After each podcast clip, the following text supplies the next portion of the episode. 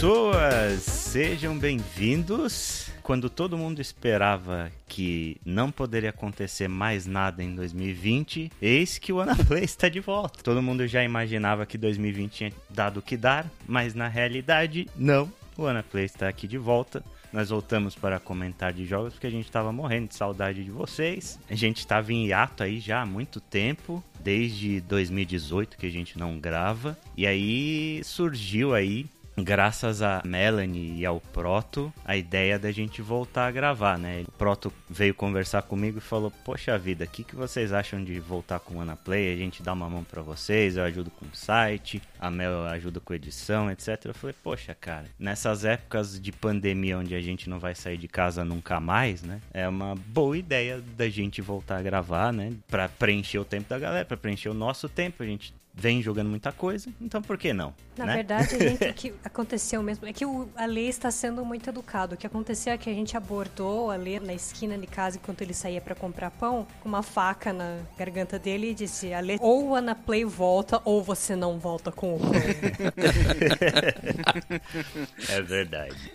E, aliás, agradecer muito também aos ouvintes aí. Por incrível que pareça, cara, eu não esperava, mas a gente teve bastante mensagem do pessoal falando durante esse tempo que a gente esteve ausente, né? Comentando a falta que a gente fazia, quando é que a gente ia voltar a gravar, etc, etc. E a resposta está aqui. Estamos aí de volta, gravando Drops do Anaplay. Vai ser primeiramente uma volta mais controlada, a gente vai pegar o ritmo de novo, faz muito tempo, né? Tá todo mundo super enferrujado e etc. Então a gente tá experimentando bastante nessa nova volta aí, com questão de formato e coisas do gênero, né? Mas a gente vai lançar aí o Drops a cada quinzena e eventualmente a gente vai expandindo aí o, o site conforme a resposta do pessoal, conforme o que o povo gostar e não gostar, né? A gente vai ajustando o nosso formato para chegar num formato ideal e assim dar continuidade ao trabalho que a gente vem fazendo aí desde 2013 desde 2013. Caralho, o bagulho é velho já. Hein? O bagulho já tá indo pra, tá na primeira série. Já, Tem já tá pessoas que nasceram depois de 2013. Exato. É absurdo.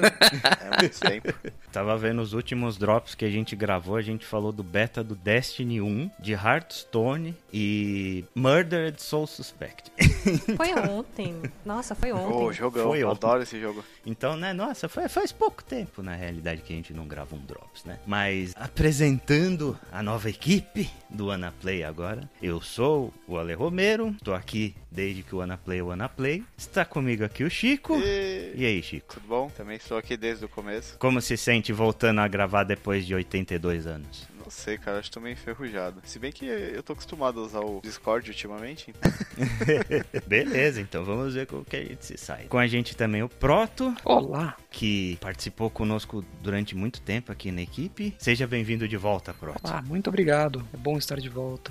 Proto que foi sequestrado pela Mel pro podcast dela, pro Agente do Livro. Zero arrependimento. Zero arrependimento. E também a Melanie, nossa querida Melanie Young aí, do Agentes do Livro. Olá, pessoas. Ouvinte do Anaplay há muito tempo. Mel, seja bem-vindo oficialmente à equipe agora. Muito obrigada. É sempre bacana estar aqui entre as pessoas tão bem apessoadas. É, você gravou com a gente o podcast de Overwatch que a gente fez, né? A gente fez o Anaplay de Overwatch. Já fazem 84 anos. Exato. Na época que o Overwatch ainda tava na boca do povo, né? Nossa, na época que o Doomfist não tinha sido lançado ainda. E eu tinha jurado de pé junto que não ia mais sair personagem para Overwatch. Saiu bastante. Já tem notícia do Overwatch 2, gente. Então. Sim, Nossa, de lá para cá saiu quantos? Uns 5? Já tem notícia de Overwatch 2. Mas enfim, sessão nostalgia, né? Quem quiser conhecer, quem tá chegando agora no Anaplay quiser conhecer o nosso trabalho mais antigo, a gente vai deixar disponível aí no arquivo do site. Tudo que a gente já gravou até hoje. Mas agora, meus amigos, vamos falar do que nós estamos jogando. Joguinhos. Olha só. A gente tem um bom backlog para falar desses tempos, mas eu vou começar aí então falando do jogo que eu estou jogando esta semana, que é o Ghost of Tsushima o último grande exclusivo do PlayStation 4 aí, o último first party que vai ser lançado para o console, né? O jogo da Sucker Punch. Curiosamente, a Sucker Punch foi um dos primeiros estúdios que fez jogos para PlayStation 4, né? O Infamous Second Son, acho que foi o primeiro exclusivo de mais destaque, assim. A gente teve outras coisas tipo NEC, Killzone Shadowfall, etc, no lançamento do console, mas o Infamous Second Son é um jogo bem legal, assim, foi um primeiro grande exclusivo que o PlayStation teve e agora simbolizando aí, né? É bem legal ver esse simbolismo da Sucker Punch também fechando o ciclo do PlayStation 4 com o novo título deles, o Ghost of Tsushima. Então, falando um pouco sobre o Ghost of Tsushima, ele é um jogo de mundo aberto. Quando eu tinha visto os previews do Ghost of Tsushima, eu achei que ele ia ser um Assassin's Creed no Japão feudal. Ele tava com muita cara de Assassin's Creed, assim, isso me desanimou bastante, para falar a verdade. Só que aí os reviews começaram a sair e, embora muitas pessoas tenham criticado bastante esse modelo de mundo aberto dele, porque já é meio cansado mesmo, né? A gente teve muitos jogos de mundo aberto nessa geração. Todo ano, pelo menos uns três ou quatro jogos gigantes de mundo aberto desde que começou a geração, sabe? Desde aquele Mad Max, lembra? que saiu no é, Acho que foi uma das grandes características né, dessa geração, foi o jogo de mundo Também, aberto, né, cara? Sim, ele é um jogo de mundo aberto no Japão feudal, ele tem um set piece histórico bem interessante, assim. Ele se passa na ilha de Tsushima, no Japão, durante a época do Japão feudal, durante a invasão dos mongóis no Japão. Se não me engano, posso estar falando bobagem, qualquer coisa me corrijam, mas eu acho que esse acontecimento é real, tá? A ilha de Tsushima foi de fato invadida pelos mongóis nessa época. Então ele conta uma história meio que não é real, mas tipo com um embasamento histórico verídico, sabe? Então, a ilha de Tsushima ela tá sendo invadida pelos mongóis, né? Os mongóis, nesse caso do jogo, eles são liderados pelo neto do Gengis Khan. É um personagem fictício e tal, mas é ele invade essa ilha com o intuito de dominar mesmo, sabe? E ele Legal. é um personagem que meio que foi criado e passou a vida toda com esse objetivo de conquistar o mundo. Tanto que ele fala no começo, assim, para você e tal, que enquanto os samurais treinavam, uhum. afiavam as espadas e etc., ele estudava o povo japonês. Ele aprendeu a língua japonesa, ele aprendeu a geografia japonesa, ele aprendeu os costumes dos samurais, ele sabia quais vilarejos ele poderia queimar e quais vilarejos ele deveria conquistar. Então o cara vem com um plano super sólido para conquistar o Japão. É, nada como conhecer o inimigo, Nada né? como conhecer o inimigo. E você controla o Jin Sakai, né? O personagem principal, ele é o sobrinho do governante da ilha por assim dizer. E o Jin, ele é derrotado na primeira batalha que vocês têm na praia lá pelos mongóis e os mongóis começam a tomar a ilha, eles começam a fazer o plano de conquista deles. Só que o Jin ele é salvo por uma camponesa e ele volta, né, com o intuito de libertar o povo dele, etc. A história ela sinceramente para mim não é o grande forte do jogo, sabe? Ela Sério, cara, com todo esse uhum. Eu acho muito clichê, cara. Eu acho muito clichê e muito batido esses ah. temas que ele explora, mas assim, não é ruim. Não é ruim, definitivamente. Legal. Agora, uma coisa que eu tô bem curioso sobre esse jogo, acho que pra você vai falar. Tipo, ele tem evolução de uhum. personagens, uhum. de coisa de habilidade, ele tem aquela coisinha tem. de RPG que nessa geração também foi bem caracterizada sim, sim, por isso, ele né? Tem esquema de perks, de evolução de personagem. Cara, ele traz muito da cartilha do mundo aberto que a gente tá acostumado, assim. Pontinhos no mapa, Entendi. sabe, para você ir, pontos. Bem feijão com arroz. Bem feijão com arroz. Tem torre também? Não, não tem torre. Feliz Infelizmente.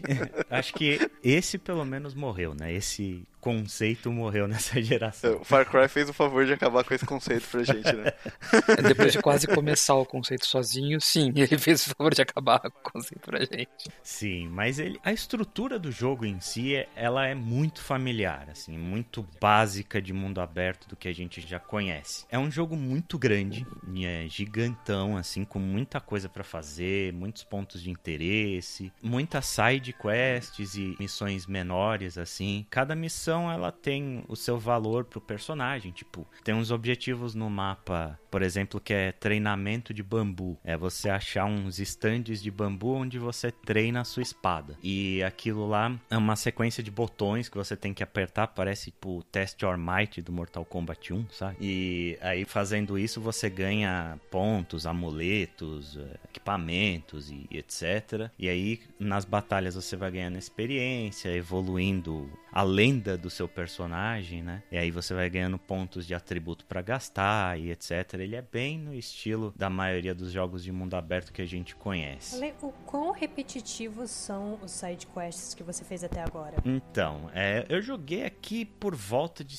umas 10 a 15 horas do Tsushima até agora. Por enquanto não tá muito repetitivo, sabe? Tá sendo uma grata surpresa para mim, tá sendo um jogo que eu tô gostando bastante e que eu não tava esperando nada, assim. Eu tava esperando realmente um jogo muito genérico, mas ele não é. Ele tem as coisas de mundo aberto bastante conhecidas, mas a forma com que ele faz é bastante única, assim. Acho que o grande protagonista do Ghost of Tsushima é o mapa, é a própria ilha do jogo. Ele é um jogo absurdamente bonito. Talvez seja um dos jogos mais bonitos já feitos na história dos videogames, Caramba. assim. Em termos técnicos, ele pode até não ter as melhores expressões faciais, pode não ter melhor iluminação e etc. Mas do visual, ele tem um uso muito bom da paleta de cores, sabe? Ele é artisticamente muito bonito. É, para mim, acho que ao lado do Uncharted 4 é o jogo mais bonito nesse aspecto que eu joguei nessa geração. Todo lugar que você vai do mapa é super colorido, sabe? É, tem muita coisa em movimento. O cenário tá em movimento o tempo todo, com vento batendo, levando folhas para lá e para cá, partícula levantando do chão. Todos os lugares que você vai tem uma cara muito própria, sabe? Não tem muito aquela cara de um mapa Ctrl-C, Ctrl-V, onde o cara uhum. copiou e colou um monte de coisas uma do lado do outro pra fazer um mapa gigante. No caso do Tsushima, Pô, cada lugar que você vai, ele é bem característico, ele tem características super próprias e isso é muito interessante, cara. É como se fosse um mundo que ele existiria sem você. É um mundo que, que existe e sem o protagonista. Ele é vivo por si é. só. Isso é muito difícil de ver. Eu, isso eu tô achando muito legal no jogo. Porque o último jogo que eu tinha jogado com um mundo assim era o, Red Dead Redemption 2. Que não, não é um mundo onde você tá num playground. Aquele mundo não é o seu playground. O mundo tá acontecendo, cara. Você tá ali, sabe? Você é só mais uma parte dele, né? E você está passando por aquele mundo. E já nessa linha, como está sendo a experiência de você navegar de um lugar até o outro? Quão vazio ou quão cheio é o mundo até agora? Então, eu sou meio é, enviesado para falar sobre esse tipo de jogo. Mas eu acho o mundo dele bastante contemplativo. Uhum. O clima do, do Tsushima, ele é muito tranquilo. É um clima, apesar do jogo estar tá em guerra, né?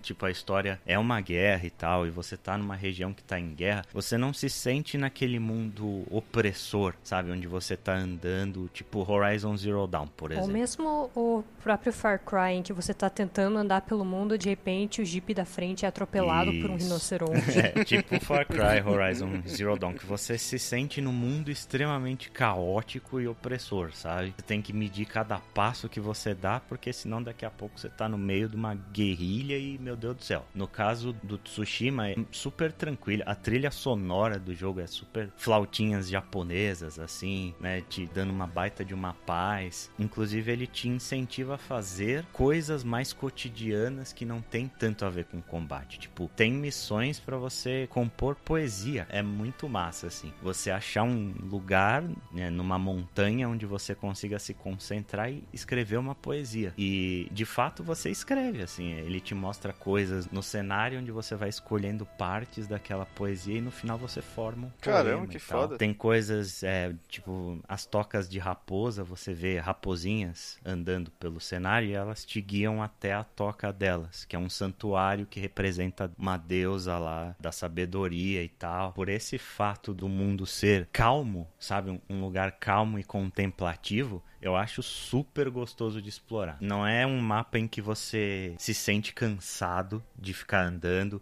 Eu usei pouquíssimo fast travel até agora, pouquíssimo. Tô andando a pé ou a cavalo pela maior parte do mapa, porque sempre tem coisas também, né? Uma coisa que ele faz muito bem, assim, que eu acho espetacular é a forma com que ele lida com a UI do jogo, que ele lida com HUD e essas coisas, porque para trazer essa sensação um mundo vivo, de imersão e também dessa paz e calma, o jogo tem uma HUD super limpa, né? Ele não é um Assassin's Creed da vida com um monte de marcador no mapa indicando as missões que você tem que fazer. Ele só marca para você a missão que você escolheu que você vai e ele só te mostra aquilo quando você tá perto com um ícone super pequenininho. E os pontos de interação também, sabe? É tipo Last of Us assim. Os pontos de interação são ícones super pequenos, super minimalistas. Então você tem essa sensação de imersão muito forte. E uma coisa muito foda que esse jogo faz, que é a famosa seta indicando o caminho para onde você tem uhum. que ir. Quando você marca uma missão no mapa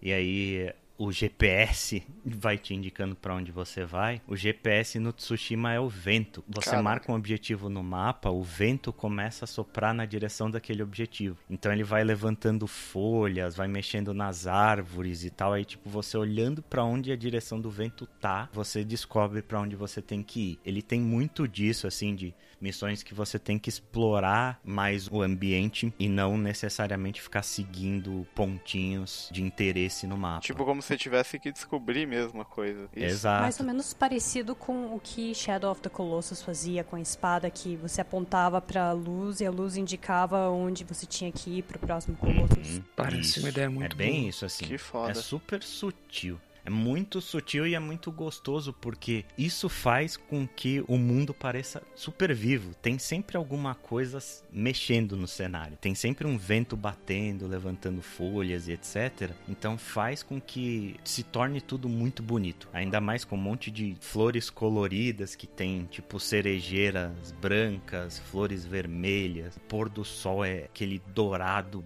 bonito pra caramba. Quando você anda no mapa de noite, você vê a iluminação da lua, é lindo demais. Putz, é um jogo daqueles de você ficar tirando screenshot a cada dois passos que você Você falou do vento e das coisas mudando. Eu ouvi falar que o clima no jogo tem uma importância grande. Uhum. Sim, o, o clima tem importância grande. Você tem coisas tipo tempestades, os inimigos te veem menos de noite, então para fazer missões mais stealth, a luz da lua te ajuda bastante. Mas eu acho que é basicamente mais pra esse lado, cara. Não que ele te impeça de fazer alguma coisa por conta do clima. Tipo, não é um Breath of the Wild da vida, que se você estiver andando com uma armadura de metal vai cair um raio na sua cabeça. Mas é.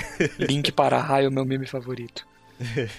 para mim, esse está sendo o grande ponto forte do jogo, assim como o combate, né? Mas eh, eu vou falar do combate já já. Primeiro eu vou voltar no ponto da questão da localização. Tô jogando em inglês, com legenda em português, mas no começo do jogo eu coloquei áudio em japonês com legendas em inglês. E eu troquei porque existe um grave problema em relação a isso. Não existe sincronia labial no áudio japonês. Que não faz sentido sentido nenhum pro que o jogo tá se propondo. Nenhum. Aí mostra que é realmente um estúdio americano fazendo Nossa, coisas bizarro. pro Japão, sabe? Porque você joga com as vozes em japonês e os, inclusive os dubladores japoneses são caras de nome lá e tal. É uma dublagem bem legal. Só que me incomodava demais, assim, ver a, a boca do cara se mexendo de forma aleatória, parecendo sessão da tarde. Não... que lindo. Versão brasileira, gota mágica. aí eu não consegui jogar em japonês, aí eu voltei pro inglês. O inglês tá ok, assim, é uma dublagem até competente. E eu sinto que o jogo foi feito com base nisso, né? Então, parece mais natural fazer assim. Em relação à localização, é basicamente isso, assim. Experimente com áudio em japonês, vocês vão ver que é extremamente bizarro e vai dar vontade de voltar para inglês. Excelente. É assim que as coisas funcionam. Aí falando um pouco sobre o combate, que também é um ponto que eu acho super divertido do jogo ele tem um combate bem fluido, assim. Não chega a ser super difícil como um Sekiro ou um Nioh da vida, mas ele é um combate um pouco mais técnico do que a maioria dos jogos de mundo aberto apresenta, né? Você tem posturas diferentes que você pode usar com o seu personagem que são efetivas contra inimigos diferentes. Então, tipo, você tem a postura da pedra, ela é efetiva contra espadachins. Aí você tem a postura da água, ela é efetiva de inimigos contra escudo. Aí tem a postura do vento, que é efetiva contra inimigos de lança. E tudo isso você consegue mudar on demand, assim, no meio do combate. Então, dá um dinamismo super legal. Ele faz umas coisas muito bacanas em relação a duelos, né? Todo mundo sabe disso, mas esse jogo, ele é muito inspirado na obra do Akira Kurosawa, do diretor de cinema japonês. A Sucker Punch já falou 200 mil vezes e nem precisava falar, porque existe um modo Kurosawa no jogo. Ah, o que que muda nesse modo? O modo Kurosawa, ele deixa Fica em preto e branco? É, ele deixa o jogo preto e branco e ele dá umas mexidinhas no áudio também pra É sério tornar. que fica em preto e branco? Eu falei zoando. É sério, fica preto e branco. Fica preto e branco, o áudio muda e se você jogar por mais de 100 horas, o Tarantino aparece do seu lado e começa a babar.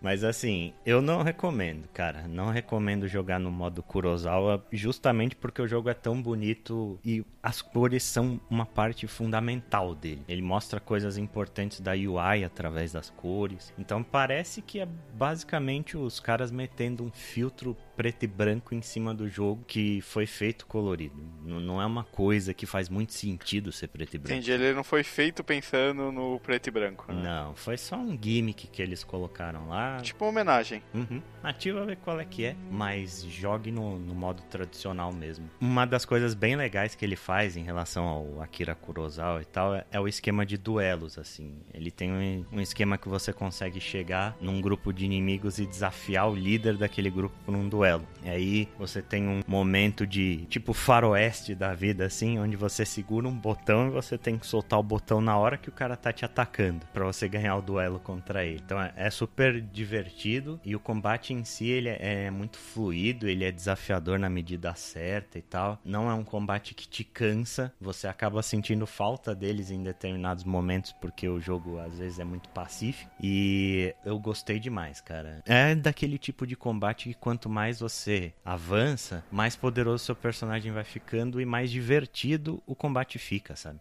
Porque eles ajustam a dificuldade dos inimigos, os inimigos começam a ser mais habilidosos conforme você vai avançando pelo jogo. Eles começam a lutar melhor. Então não é só uma questão do cara é, aumentar a vida do inimigo para ele parecer mais desafiador. Mas de fato eles começam a usar golpes diferentes, eles começam a fazer coisas diferentes, táticas diferentes. Não é perfeito, tá? Ele ainda tem um pouco do esquema Batman Arkham da vida, de 500 pessoas te cercando e um esperando o outro pra te atacar, sabe? Cada um esperando o seu turno pra te atacar. tem um pouquinho disso e, e tira um pouco da imersão, mas é, no geral é um combate super divertido, super gostoso que te impele a jogar. Eu estou até surpresa que você tenha gostado do sistema de combate, ainda mais que você acabou de sair de Sekiro, né? É, sim, eu, eu acabei de jogar Sekiro 490 vezes de novo. E justamente por isso eu comecei o Tsushima no hard, né? Eu falei, ah, nem a pau que eu vou jogar isso aqui no normal. Bota no hard aí. Morri bastante, ainda morro bastante, mas já peguei um pouco mais o esquema do combate. Ele é gostoso no hard, ele é bacana de jogar no hard. No geral é isso, assim. Ghost of Tsushima é um jogo que tá me surpreendendo bastante. Como eu falei, eu joguei umas 10 a 15 horas dele. Porra, legal isso. Pode ser que ainda se torne cansativo porque é um jogo longo. Já vi algumas pessoas falando, por exemplo, que as outras áreas do mapa que você habilita não são tão bacanas quanto a primeira área da ilha que você tá. Mas, por enquanto, é um daqueles jogos de mundo aberto que me deu vontade de fazer tudo, cara. De ficar andando pelo mundo. Ah, tem um pontinho de interrogação aqui, vamos ver o que que é. Ah, legal. É lugar para compor poema. Ah, tem outra aqui, vamos ver. Ah, é uma fonte termal bacana. E essa sutileza dele, essa calmaria, esse mundo contemplativo é algo que me fisgou bastante. Quanto ele tem de Witcher, Ale? Ah, Duas colheres. cara, Nada? não, ele tem sim, ele tem, tem uma colherinha, exatamente. ele tem um, o combate, algumas coisas do combate até me lembram um pouco o Witcher e o mundo, assim, No Witcher você via muito as árvores balançando, né? O vento soprando. A árvore e outras coisas balançando também. também né? é Nesse caso você não vê coisas balançando, mas o nosso protagonista bota a raba para jogo muitas vezes, quando ele vai na fonte termal. mas é, eu acho que é mais isso assim. Eu não vejo tanto de Witcher nele, eu vejo muito do Horizon Zero Dawn nele né? Inclusive coisinhas tipo escaladinhas Uncharted, igual o Horizon Zero Dawn tem, bem pontuais e bem específicas em pontos do mapa que você sabe que é feito para aquilo. A vibe do mundo, apesar do mundo do Horizon ser absurdamente opressivo, é, e esse ser justamente o contrário, eu consigo ver umas similaridades.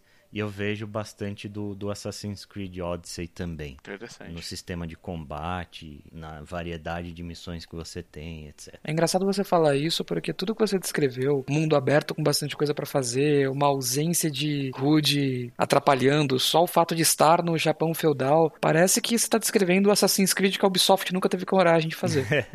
É por aí, cara. Ele até tenta fazer algumas coisas meio Assassin's Creed que eu acho que não funcionam muito bem, sabe? O Ghost of Tsushima, Ghost do título, porque o seu personagem tem um grande conflito com a honra do samurai, né? Esse é um dos temas que ele mais aborda no jogo, porque você foi criado pelo código dos samurais, então você tem que ter honra e etc. Você tem que matar o seu inimigo olhando no olho com respeito e etc, né? E aí a partir do momento em que os mongóis invadem a ilha, os caras estão um pouco se ferrando pra honra do seu personagem, né? E justamente eles esperam que os samurais ajam dessa forma honrada para usar isso contra eles. Então seu protagonista fica naquele dilema de será que eu continuo seguindo o meu código de honra aqui, mas se eu continuar a fazer isso, eu nunca vou conseguir pegar os caras de surpresa porque eles estão esperando que eu faça isso, eles estão esperando que eu haja dessa forma. E aí a menina que te resgata no começo, ela é tipo uma rogue rogue, assim, sabe? Uma, uma mercenária. Você aprende com ela a sobreviver, sabe? Coisa que você não, não fazia antes. Você é muito de peito aberto para as batalhas e tal. Aí que vem o ghost do nome, porque você começa a ter algumas habilidades meio ninjas, por assim dizer. Para mim, essa é a parte do jogo que não funciona muito bem, porque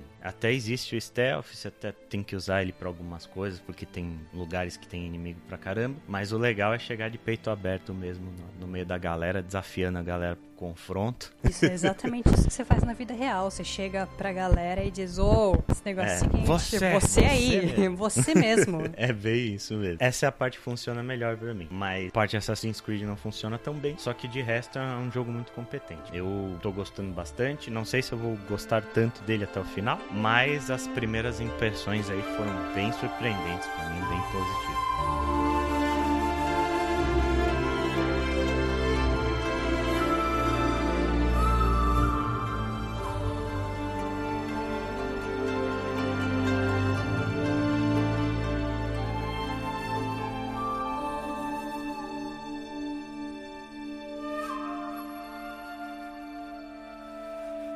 Legal, bacana. Certo. Mel, o que, que você anda jogando? Então, eu vou agora falar do jogo do ano, claramente. Opa este jogo maravilhoso que realiza todos os nossos desejos corporativos. Este jogo que nos permite fazer tudo aquilo que nós sempre quisemos e nunca quisemos admitir abertamente. Cyberpunk? Já saiu? Hotline Miami? Não, Não Hotline Miami queria ser esse jogo. Exatamente. Hotline Miami queria muito, mas não conseguiu ser este jogo, que é o Good Job, que é, foi feito pela Paladin Studios e saiu para o Nintendo Switch. Então, ele nem de longe tem uma premissa tão complexa quanto o Ghost of Tsushima. Ele é um jogo super simples, que é basicamente você controla o filho de um CEO de uma grande mega corporação. Não, não calma, calma. Você controla o filho de, um, de uma grande corporação, do CEO de uma grande corporação. Exato. Você controla o filho absolutamente incompetente Absurdo, próximo. Você, não, você está vendo isso do, de uma maneira completamente, assim, dentro das normas impostas pelo capitalismo. Esse personagem que você controla é um visionário. Ele faz absolutamente tudo de fora da caixa e é maravilhoso. Então é essa basicamente a história. Você como filho desse CEO, começando de baixo, começando como aquela pessoa que faz tudo no, no escritório e tentando subir até onde está seu pai, que é o cargo de CEO, o pica das galáxias Né? O, o ente supremo, o novo Jeff Bezos. O seu nome não é um algoritmo, não, não é uma sigla, nem nada disso. Não, não. Infelizmente, você não tem nem nome. Isso me deixa muito triste. Mas eu quero acreditar que isso é para que o jogador possa se colocar no lugar desta pessoa. Mas, brincadeiras à parte, esse jogo, ele é um jogo que eu não sabia que eu queria jogar e que ele tem muito do estilo de humor daquele jogo do ganso, o Untitled Goose Game. Uhum. Ele, ele é muito sobre o humor absurdo e ele é muito uhum. tiração de sarro de um ambiente corporativo. Tanto que os próprios trailers desse jogo, ele reflete isso muito bem. Eu acho que vou até deixar linkado no post para vocês verem o trailer inicial que é, anuncia o jogo como se o jogo realmente fosse uma propaganda da empresa, falando: olha, aqui nessa nossa empresa nós temos um código de vestimenta completamente desprendido, então você pode se vestir do jeito que você quiser. Isso é um jeito muito legal de mostrar como no jogo você pode mudar as roupas de acordo com os itens que você vai uhum. achando. A gente tem cerveja, a gente tem mesa de sinuca. Eu quero chegar nesse ponto muito em breve, mas assim, falando um pouco do jogo em si, ele é um jogo mega simples. Ele é basicamente você vai fazendo diversos puzzles em um prédio que tem vários andares, então cada andar tem três salas disponíveis para você resolver os problemas e mais uma que destrava assim que você termina a terceira sala, que seria entre aspas o boss da fase, que seria uma missão um pouquinho mais complexa e depois que você consegue fazer a missão dessa sala trancada, você ganha as credenciais para ir pro próximo andar. Então cada andar do prédio, ele é uma área diferente de uma corporação meio que genérica. Então você tem, tipo, o primeiro andar é o marketing, depois você tem recursos humanos, você tem a, a seção de hobbies, o andar de pesquisa e desenvolvimento. Então cada andar tem uma temática diferente que você vai executando e as missões são muito engraçadas no sentido de são situações muito mundanas que você tem que enfrentar. Para quem já trabalhou na área de suporte técnico, vai se identificar muito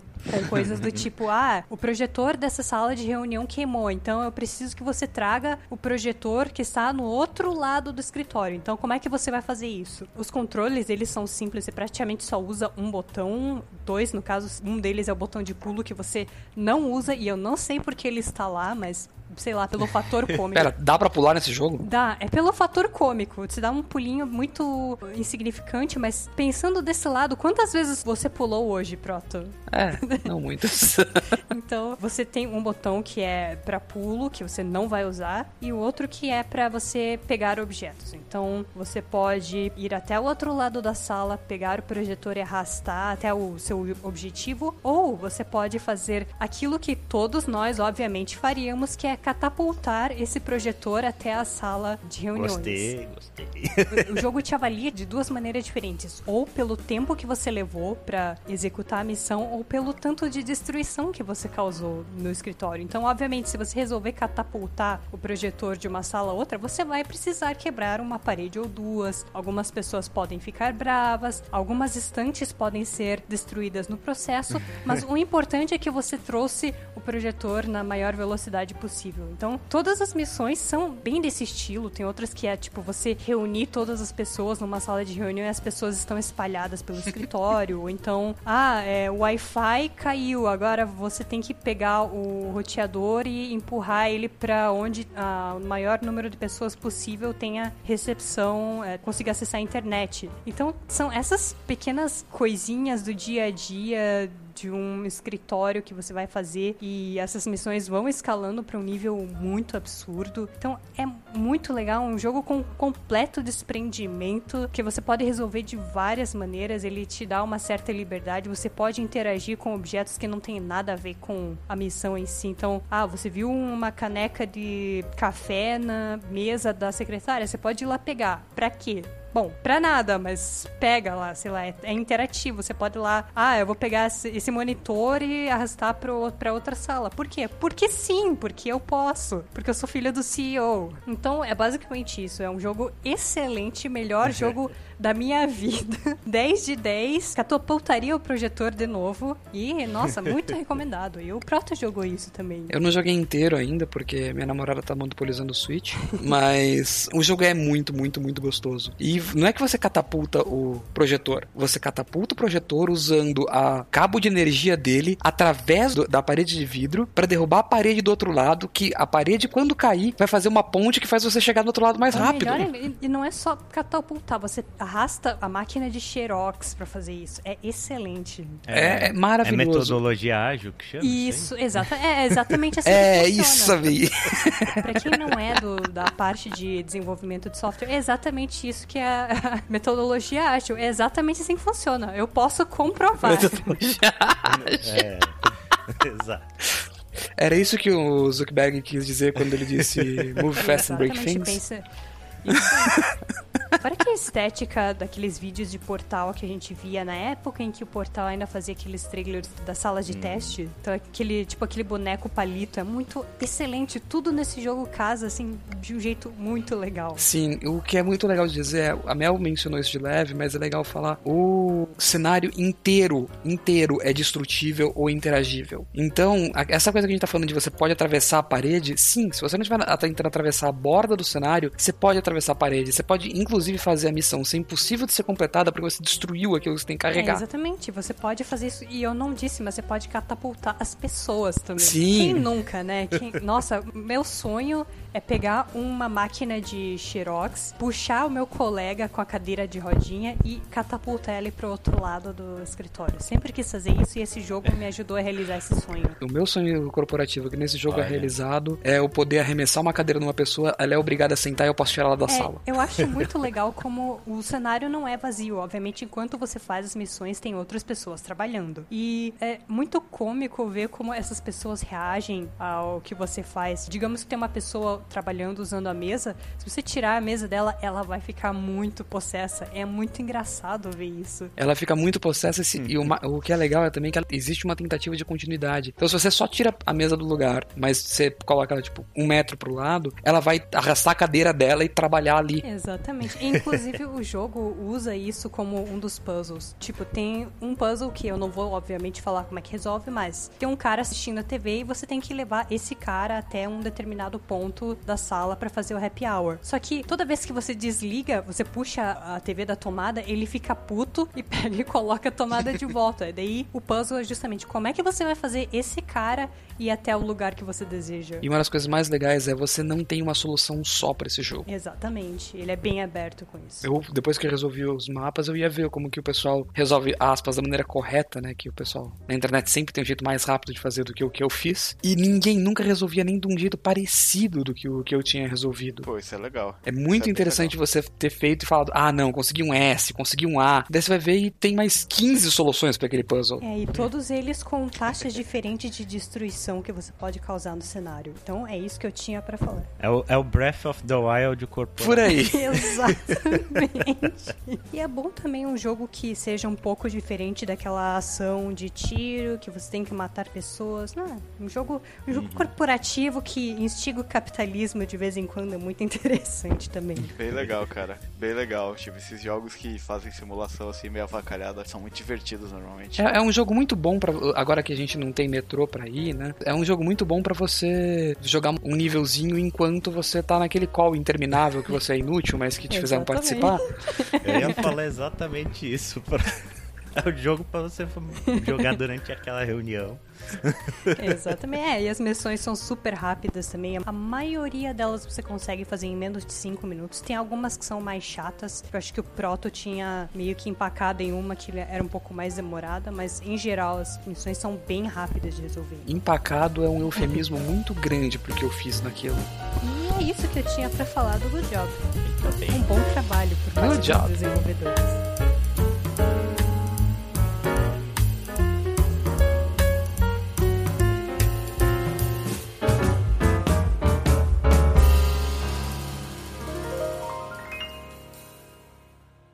Beleza, então, Proto, o que, que você anda jogando? Ah, além de Magic, além de o que Magic. eu tenho jogado muito é Borderlands 3. Borderlands 3, ele tem uma similaridade muito grande com um outro jogo que não tem nada a ver com ele. Ele me lembra muito No Man's Sky. Hum, porque os dois legal. são no espaço e porque eu tenho um mundo aberto? Não. É porque o jogo só ficou bom de verdade um ano depois que ele foi lançado. Ah, sim.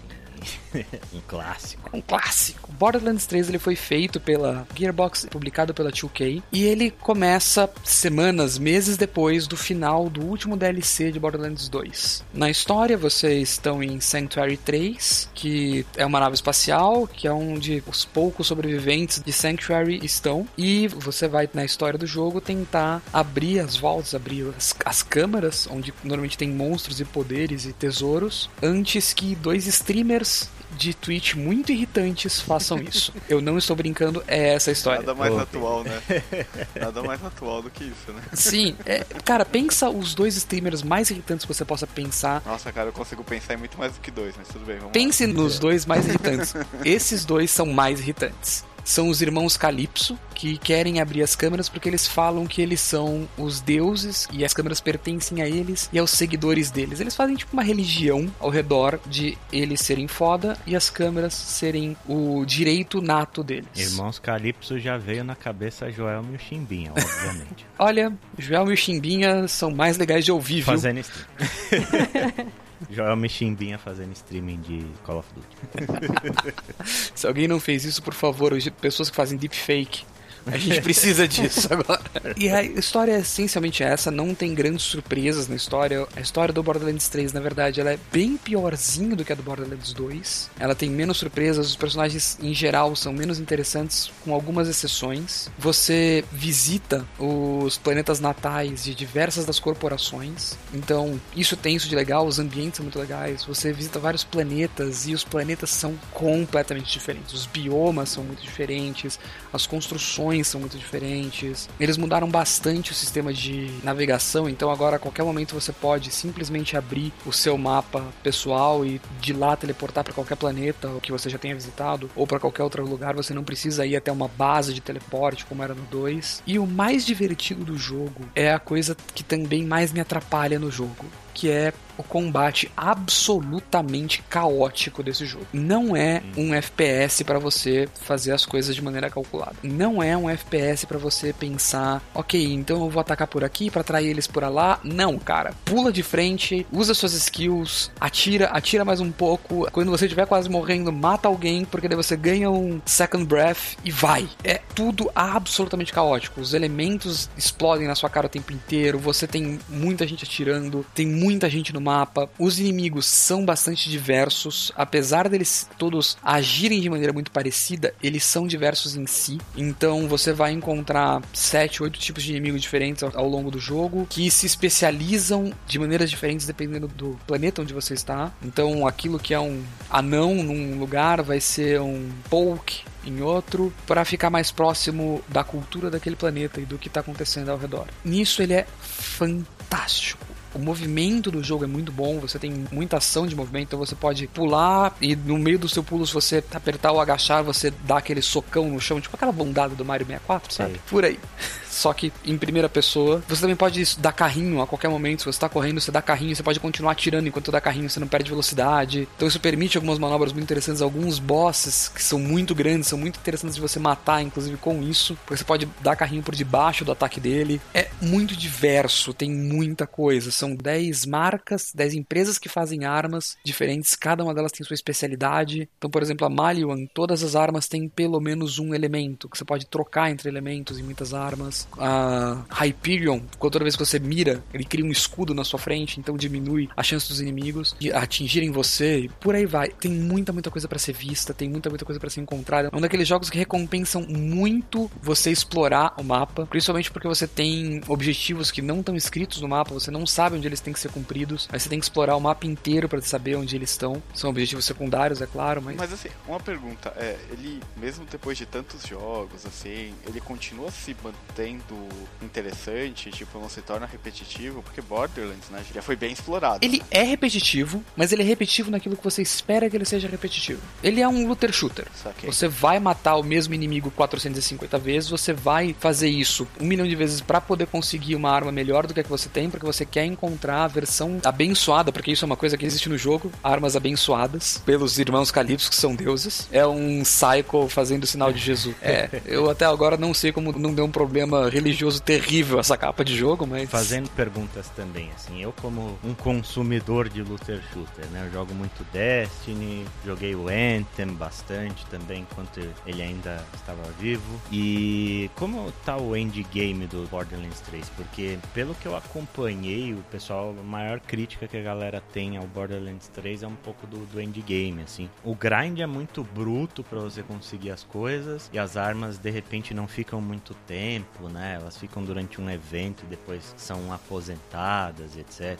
É nesse esquema mesmo? Lembra que eu falei que o jogo melhorou muito quase um ano depois que ele foi lançado? Sim. Exatamente por isso. Depois que você termina o jogo pela primeira vez, ele libera uma coisa que chama Mayhem Mode, modo caos em português. Ele essencialmente faz assim: você aciona Mayhem Mode 1, todos os inimigos ganharam mais 20% de vida, você ganha mais 10% de XP, todos os inimigos dão 20% mais dano, vai lá sobreviver. E você pode subir o Mayhem Mode até 10. E no Mayhem Mode mais 10, todos os inimigos têm, acho que 150 vezes a vida deles. Não 150%, 150 vezes a vida deles. É uma coisa Cara. estúpida o inimigo mais comum é quase um boss. E eles te dão uma XP estúpida também. Só que, o que é que tem de muito legal? Ele aumenta o drop rate absurdamente. Tem muita arma para você encontrar. E com os DLCs, você tem muitos mapas para explorar. Muitos mapas muito diversos. Então tem bastante coisa para você encontrar. para você encontrar as armas muito legais. Caramba. O grind é absolutamente terrível. Você vai matar o mesmo boss literais 400 vezes para conseguir aquele drop perfeito, se você quer o drop perfeito. Você não precisa disso. Você pode correr atrás de encontrar o quê? Preciso de uma arma de fogo. Existem esses seis bosses aqui que dropam uma arma que parece com o que eu quero. Vá atrás delas e faz o seu esquema de jogo. É muito barato você resetar suas skills. Então você pode, putz, conseguir essas armas aqui. Então eu vou resetar minhas skills e jogar como as armas que eu tenho me permitem e fazer o melhor com o que eu tenho. Muita gente reclama do jogo, e isso é o que eu mais vejo na comunidade do Reddit, porque ah, é muito difícil conseguir os drops específicos.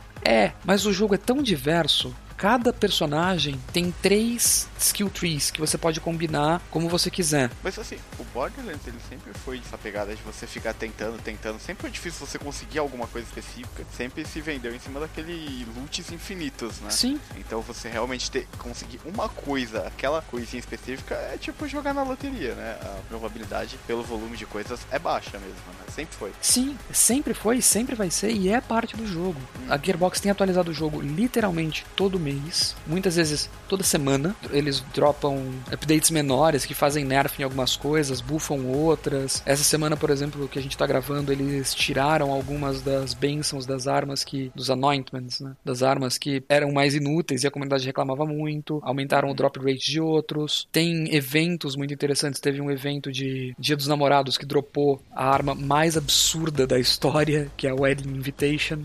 e isso é muito legal. Eles, por exemplo, uma coisa que vocês falaram antes. Muitas das armas ficam presas em missões e você tem que fazer a missão e você não tem mais como conseguir, ela dura pouco tempo. Eles acabaram de colocar todas as armas de missão numa máquina de vendas que só funciona depois do endgame. Então, se você completou aquela side quest, você teve aquela arma em algum momento, você pode comprar ela okay. no seu nível depois que você terminar o jogo. Porra, legal, cara. Bacana. Eu realmente não esperava tanta coisa boa desse jogo, assim. Eu não tava na pegada de jogar Borderlands de novo. Vamos fazer um grupinho e jogar, cara. O jogo tá muito divertido. De novo, a história dele é extremamente inferior à do 2. Se você jogou o Borderlands 2 e você lembra da sensação que você tinha de você querer matar o Jack no final, ou se você jogou o DLC da Tiny Tina, o que você sentia no final daquele DLC, você não vai encontrar isso em Borderlands 3. Mas você vai ter a possibilidade de salvar um mundo de um monstro cutuliano para poder permitir que seu amigo se case. Acho justo, Legal. é praticamente um Saints É, menos zoado que Saints Row, mas ainda é bem zoado. Em termos dos personagens, hum. eu fiz um playthrough com o Zane,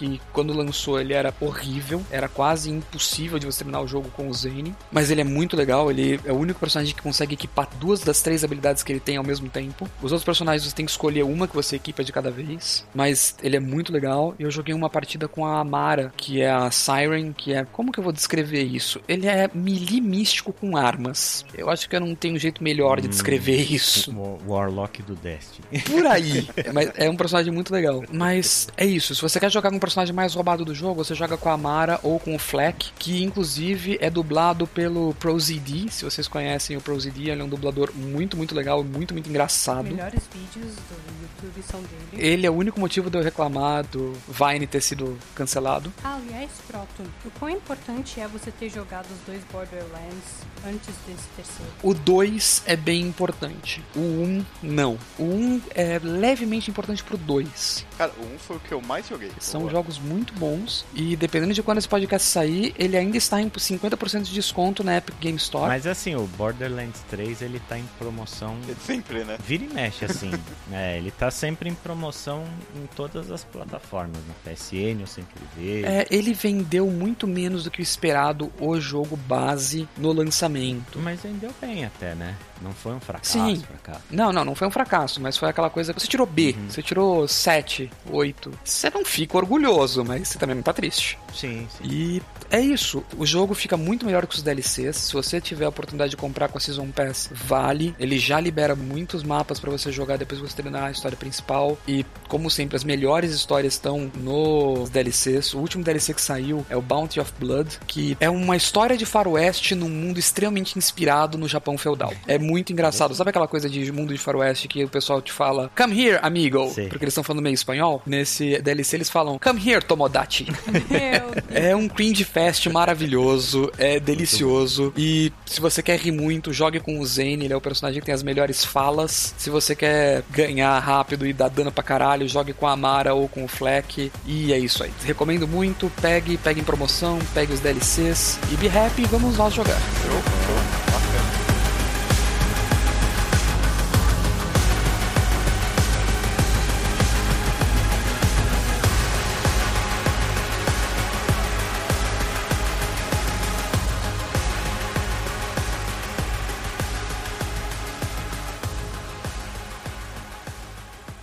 Fechar aí, Chico, qual que é o seu jogo da vez? Eu vou falar de um jogo que foi pouco comentado esse ano, né? Que Pouquinho, pouca né? gente falou. Eu vou falar dele sem nenhum spoiler, tá? Porque, cara, estraga o jogo pegar um spoiler, né? Eu vou falar do Last of Us 2. Até porque a gente não quer fazer uma pressão pros ouvintes pedirem pra gente gravar um podcast sobre Last of Us 2. É. Nem um pouquinho assim, tá, gente? Não, de forma alguma. Bom, o jogo, ele, assim como o primeiro, ele tem o ponto forte dele que ele quer te entregar é uma história, isso é claro no jogo, né? Tudo que existe no jogo, pelo menos esse é, é como eu interpreto esse jogo, tá? Tudo que ele tem ali, todas as mecânicas, tudo, tudo, tudo no jogo, ele está em serviço de entregar uma narrativa, de entregar uma história, uhum. né? Acho que a maioria das pessoas aqui tem interesse nesse jogo jogaram o 1. É necessário você saber a história do 1 para jogar o 2. Não tem como, tá? Tudo que acontece no jogo parte do princípio do final do 1. Então não tem como você jogar, né? Fujam dos spoilers desse jogo porque vai estragar.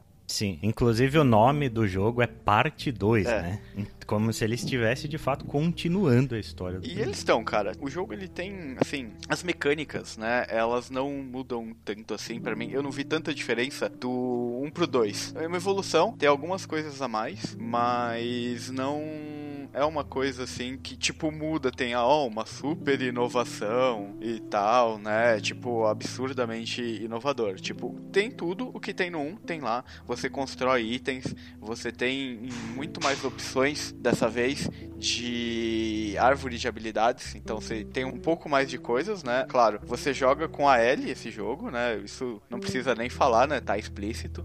Né? Tá na capa, é, né? Tá na capa. Cara, a história é muito boa. Cara, é muito cativante. Eu ainda não terminei o jogo, mas ele tem vários boom na sua cabeça o tempo todo. É, tipo, uhum. cara, é muito foda. Muito, muito foda. A ambientação do jogo eu tô achando linda. O jogo é muito bonito. As expressões faciais, os relacionamentos entre os personagens, a construção de personagens ali, né? Muitos personagens dos novos e a evolução dos que já existiam na parte 1 é muito bem feita. É um jogo divertido, um ponto. Eu achei achei ele mais fácil do que o primeiro. Isso é interessante porque o primeiro, especialmente para mim, ele ficou muito melhor quando eu joguei no hard. Numa dificuldade mais alta. Porque você não tinha coisas, por exemplo, aquela audição, a visão além do alcance, sabe? No hard você não tem. Uhum. Você tem recursos bem mais escassos, o que te força a sobreviver, sabe? Eu lembro que muita gente tinha críticas em relação ao primeiro Last of Us, porque o pessoal costumava querer jogar no estilo Metal Gear da vida, sabe? Como se fosse um jogo de stealth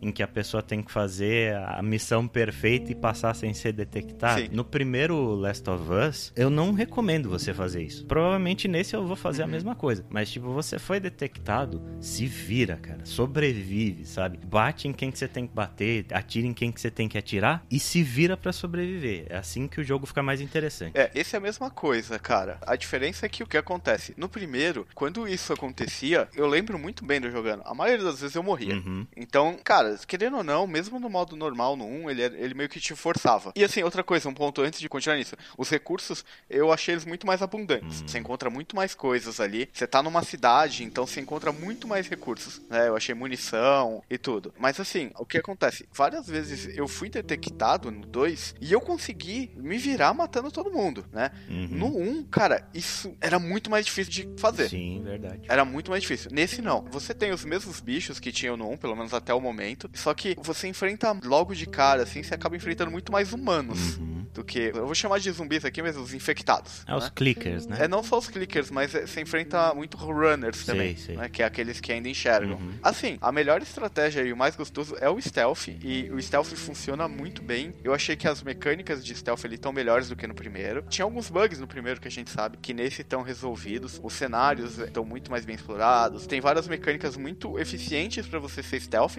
Tanto que a maior parte das missões que eu peguei ali até agora, né? Elas foram stealth. Você tem um puta lore que você vai descobrindo, coisas que você vai explorando. O jogo te incentiva muito a fazer essa exploração, o que é muito gostoso. É bonito, assim, sabe? Você entender sobre o que aconteceu, principalmente o que aconteceu depois do primeiro jogo. Ele te aprofunda naquilo, ele te aprofunda naquele mundo. As partes que você entra, né? Eu lembro no 1, a maior parte do jogo ela acabava sendo bem linear, sim, né? Sim. Esse daí, você tem áreas que você entra na área e ele te mostra ali, ó, você tem que fazer isso. E para fazer isso, cara, você explora e você tem vários locais que você pode explorar ou não. Tipo Uncharted 4, assim. Você tem uma área que você consegue explorar à vontade, assim, e tipo ir nos lugares, e você tem um mapa ali que você vai riscando, encontrando recursos e tudo mais. Então, tipo, o jogo ele te incentiva e é gostoso fazer essa exploração. Você fica com o cu na mão de tipo, vou encontrar alguma coisa, que nem sempre você encontra. Uhum. Ah, tipo alguma coisa tipo de bicho tal. E você tem os colecionáveis que são muito legais ali de você pegar. Assim, em geral, as mecânicas são muito, tipo, poucas evoluções com relação ao primeiro jogo, em relação a mecânicas e tal. Tá aprimorado, tipo, tá ampliado, né? Vamos dizer assim, eles refinaram e ampliaram. Visualmente, o jogo tá maravilhoso, né? Ele tá muito bonito o jogo, tá bem legal, a construção de personagens. Para falar do jogo sem spoilers, não dá para se aprofundar muito na história. Sim. Né? Dá para falar no máximo o que eu falei, que é o jogo, ele é uma sequência direta, ele se passa anos depois do primeiro jogo. Uma coisa que dá pra falar é que você começa ali, tipo, existe uma cidade estabelecida onde você tá e tudo mais, e aí acontecem alguns eventos que fazem o jogo começar efetivamente. Uhum. Tipo, esse é o trigger, né? A parte de mecânicas de exploração, de você encontrar os recursos. Você tem a bancada, você constrói coquetel molotov e tal, e você tem a árvore de habilidades que você vai evoluindo, que você ganha mais vida, você constrói coisas mais rápido, você constrói kit de curas mais eficiente. Então você vai achando livros que vai te melhorando essas habilidades, né? Vai te abrindo uhum. coisa e você vai pegando as pílulas que você gasta para melhorar essas habilidades. Aonde tá a grande pérola do jogo? Essa exploração ficou muito boa. A, a relação entre os personagens é, é, linda, é muito rico a história, a narrativa do jogo é muito bem feita. Você tem CGs com diálogos, você tem diálogos que são trigados conforme você passa por algum lugar. Você tem toda aquela observação. A Ellie, ela tá um personagem muito mais maduro, obviamente,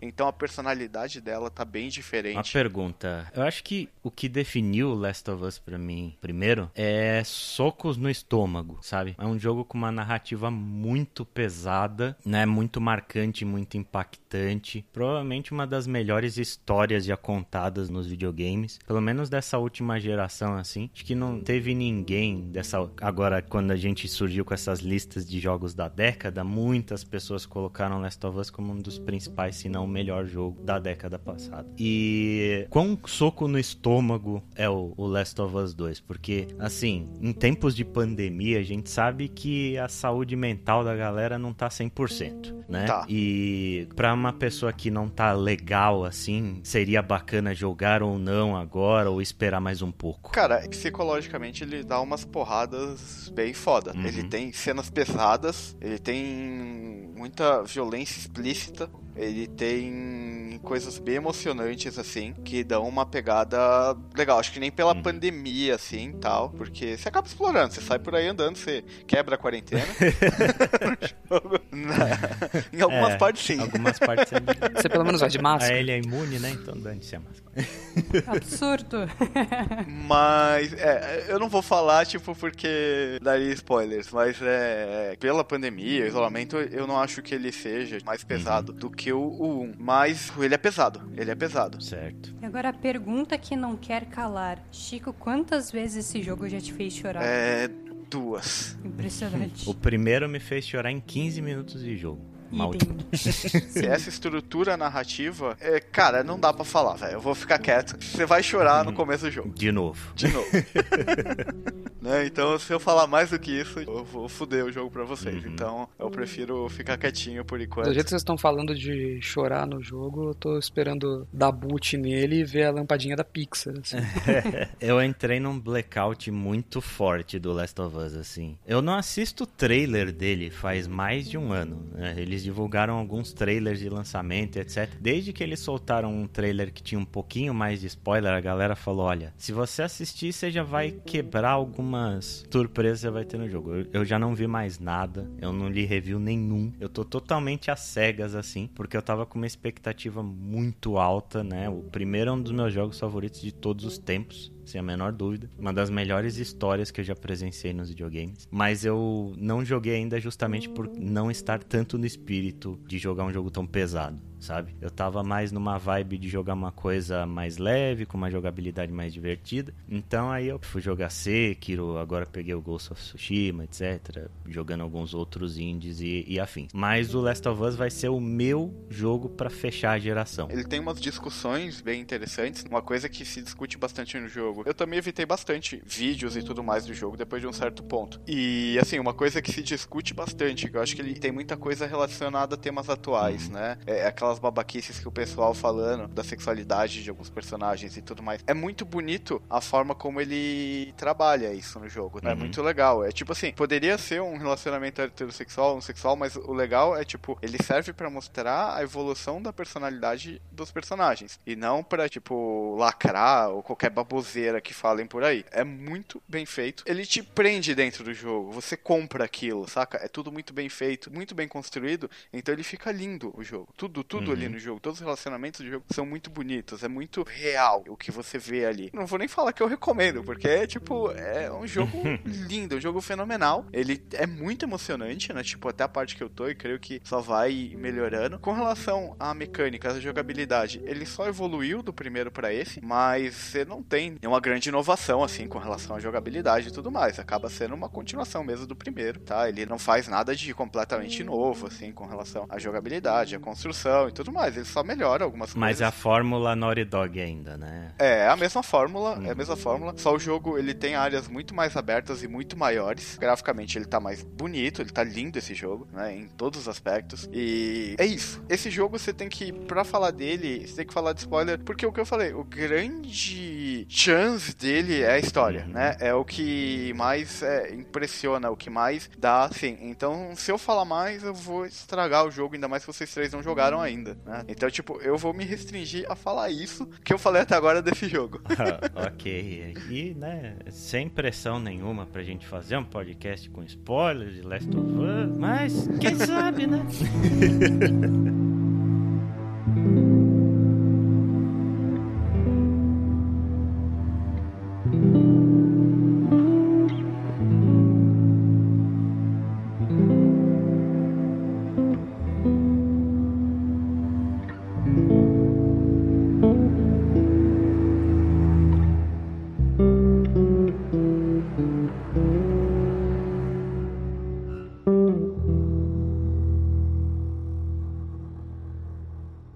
Então, com isso, a gente encerra o nosso episódio de retorno. Para acompanhar o nosso trabalho, você pode acessar lá o nosso site, que inclusive está de cara nova, tudo bonitão, tudo modernoso. Nosso site é wanaplay.com.br. Lá você vai encontrar tanto o conteúdo antigo que a gente já fez, né? Os podcasts, textos e afins estão tudo separadinho no arquivo. E também os episódios novos que a gente vai postar agora de 2020 em diante. As nossas redes sociais elas também estão de cara nova, tá? Então agora você pode encontrar a gente no Twitter, Facebook e Instagram barra WannaPlayPod, pod de podcast. No Twitter, arroba WannaPlayPod, facebook.com barra WannaPlayPod e instagram.com barra WannaPlayPod. Certo? Se vocês quiserem enviar uma mensagem pra gente, vocês podem escrever para o contato arroba wanaplay.com.br ou enviar um comentário para a gente nas redes sociais ou no post desse podcast. Fique à vontade para entrar em contato conosco aí da forma que você achar melhor.